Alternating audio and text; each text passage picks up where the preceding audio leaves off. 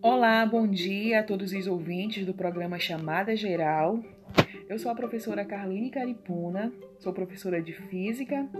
Hoje temos um novo episódio do podcast Aula no Rádio da Escola João Valério de Oliveira.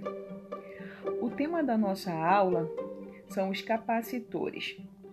O que são capacitores? São dispositivos elétricos utilizados nos equipamentos eletrônicos como aparelho celular, TV, ar-condicionado e outros. A principal função do capacitor é armazenar carga elétrica no seu interior. E essa carga armazenada, ela vai ser usada para, para alguma atividade. De acordo com o equipamento, a gente vai ter uma aplicação dessa carga armazenada. Por exemplo, no aparelho celular, Existe capacitor na parte do flash do celular, na câmera do celular.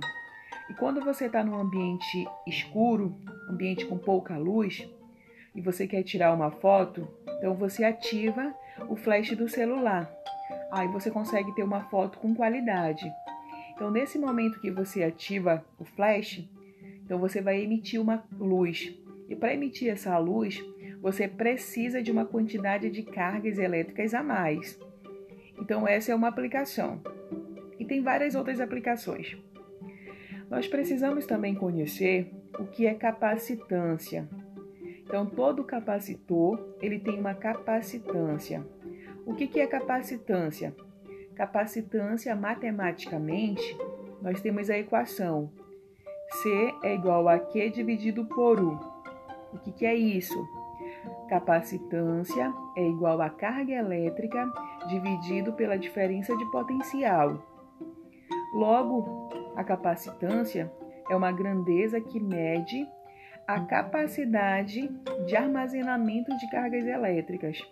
Então, todo capacitor ele tem uma capacidade de armazenar quantidades de cargas, que podem ser poucas ou muitas.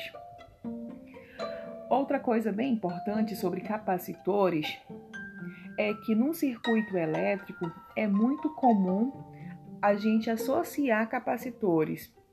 O que, que é isso? É você pegar dois ou mais capacitores e você fazer uma associação. Essa associação pode ser em série, em paralelo ou misto. Então, nós precisamos conhecer quais as características para cada associação. Então vamos lá relembrar. Quando você associa capacitores em série, qual é o comportamento da corrente elétrica? Então, em série, a corrente elétrica percorrida pelos capacitores vai ser sempre a mesma.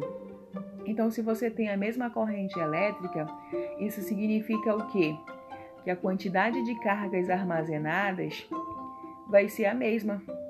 Então, todos os teus capacitores vão armazenar a mesma quantidade de cargas, porque a corrente elétrica que vai ser é, que vai entrar no circuito vai ser a mesma para todos os capacitores. E o que acontece com a DDP? A diferença de potencial. Já a DDP, ela vai mudar.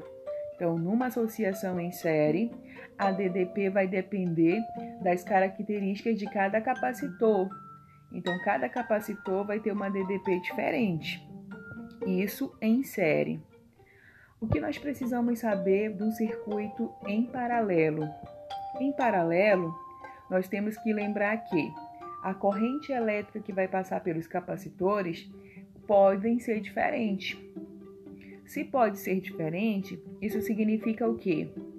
Que a carga armazenada em cada capacitor vai depender das características individuais do capacitor. Logo, a carga armazenada em cada capacitor pode variar, pode ser diferente, não é isso? E o que acontece com a DDP? Já a DDP, numa associação em paralelo, ela vai ser sempre constante. O que é isso? A DDP vai ter sempre o mesmo valor em cada capacitor. A DDP não vai mudar. E como é que a gente trabalha com circuitos em, em circuitos mistos? No circuito misto, você vai ter associações em série e em paralelo.